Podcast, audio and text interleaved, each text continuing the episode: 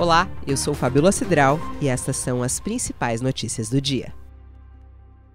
A Ordem dos Advogados do Brasil concluiu que o pedido de impeachment apresentado pelo presidente Bolsonaro ao Senado contra o ministro do Supremo, Alexandre de Moraes, não tem fundamento jurídico por inexistência de crime. O parecer também diz que o chefe do executivo não tem legitimidade para pedir a abertura desse tipo de processo. A OAB encaminhará o documento para os presidentes do Congresso, Rodrigo Pacheco, do STF, Luiz Fux, e do STJ, Humberto Martins. E sobre a crise entre os poderes, conversei com o ex-ministro Raul Jugman. Nós estamos numa espiral que não apresenta sinais de ser revertida, em que você vai vendo a deterioração do clima institucional. E ataques entre poderes, né, manifestações que, na verdade, visam golpear a democracia, pelo menos essa de 7 de setembro, que está sendo promovida, e inequivocamente tem essa preocupação, e você não vê, digamos assim, uma luz no fim do túnel o presidencialismo e a Constituição brasileira não têm remédios, por assim dizer, para evitar essa crise. O único remédio que dispomos no presidencialismo brasileiro é do impeachment.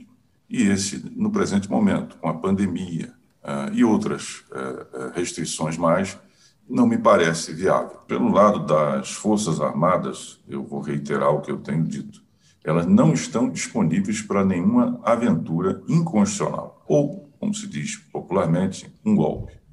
Já no caso das polícias, enquanto instituições, eu diria também não.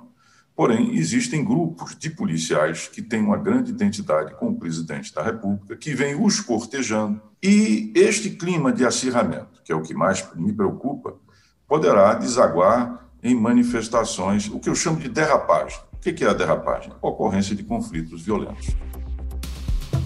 Ministros e auxiliares mais próximos de Jair Bolsonaro defendem que o presidente não compareça à reunião solicitada pelos governadores. Para os assessores palacianos, isso não seria produtivo e só daria palanque para os governadores. Lembrando que, além de atacar os ministros do STF e do TSE, Bolsonaro critica quase que diariamente governadores e prefeitos pela atuação na pandemia. Os governadores João Dória de São Paulo e Eduardo Leite do Rio Grande do Sul são potenciais adversários de Bolsonaro nas próximas eleições presidenciais. Por 55 votos a 10, o plenário do Senado aprovou a recondução de Augusto Aras ao cargo de Procurador-Geral da República por mais dois anos. Antes da decisão, Aras havia sido sabatinado pela Comissão de Constituição e Justiça da Casa. Na sabatina, Aras criticou a Operação Lava Jato e fez um afago nos políticos ao defender que a atuação do Judiciário não deve criminalizar a atividade política. Aras disse ainda que mantém a independência do presidente Jair Bolsonaro. O procurador é acusado até por colegas da PGR de ser omisso em relação a possíveis crimes cometidos pelo presidente. É função do Procurador-Geral da República denunciar condutas ilegais do presidente da República. E sobre a recondução de Aras, conversei com o nosso colunista de política, Josias de Souza. Todos ganharam com essa recondução do Augusto Aras ao posto de Procurador-Geral da República, exceto a sociedade brasileira.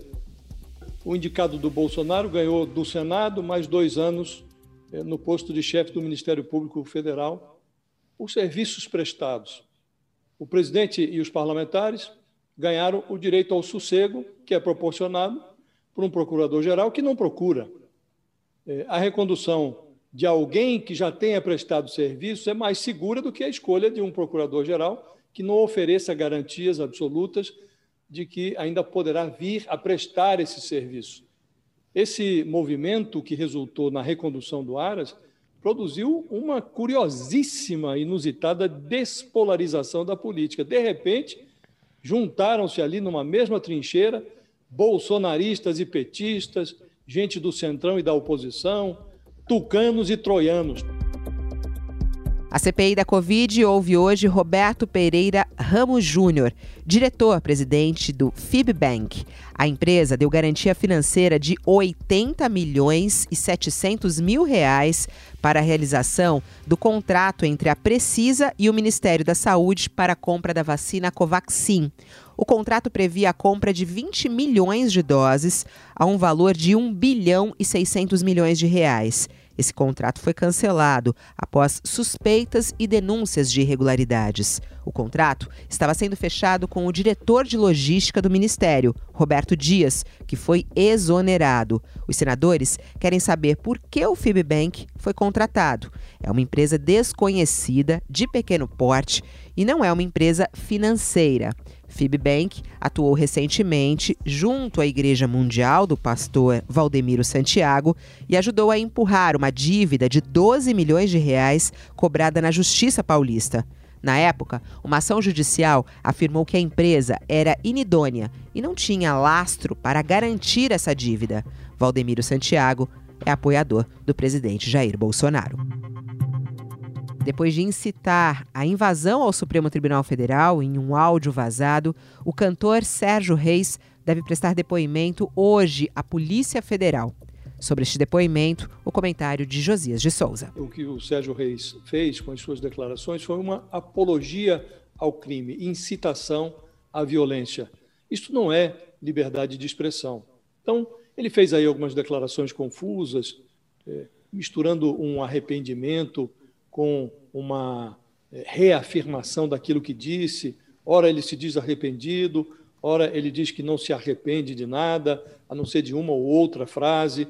Então, é essencial que essa investigação seja levada adiante, que ele seja ouvido, para que as pessoas saibam que não se pode, é, a pretexto de exercitar o direito à liberdade de expressão, sair por aí é, cometendo crimes, incitando a violência.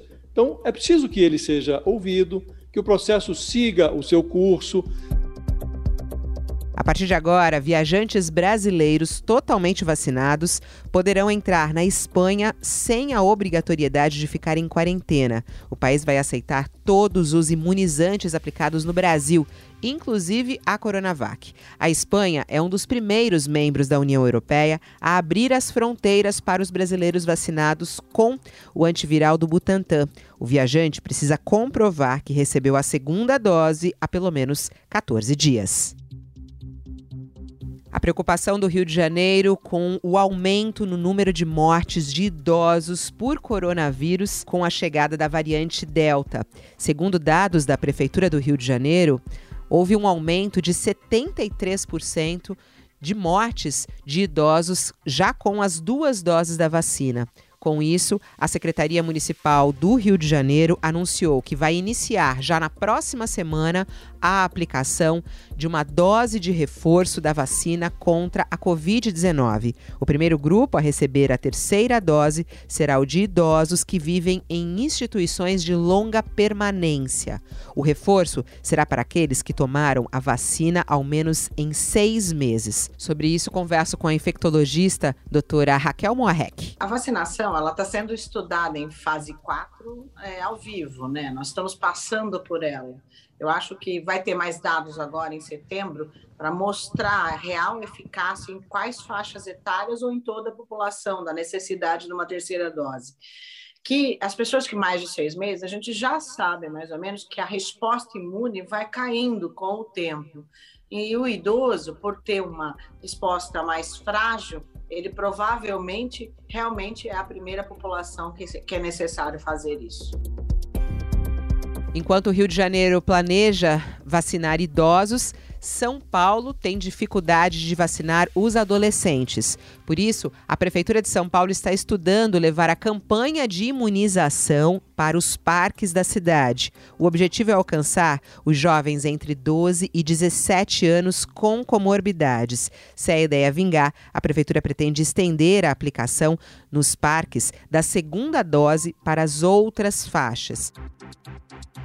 Este é um resumo do programa Wall News que você acompanha na íntegra no YouTube e no Wall.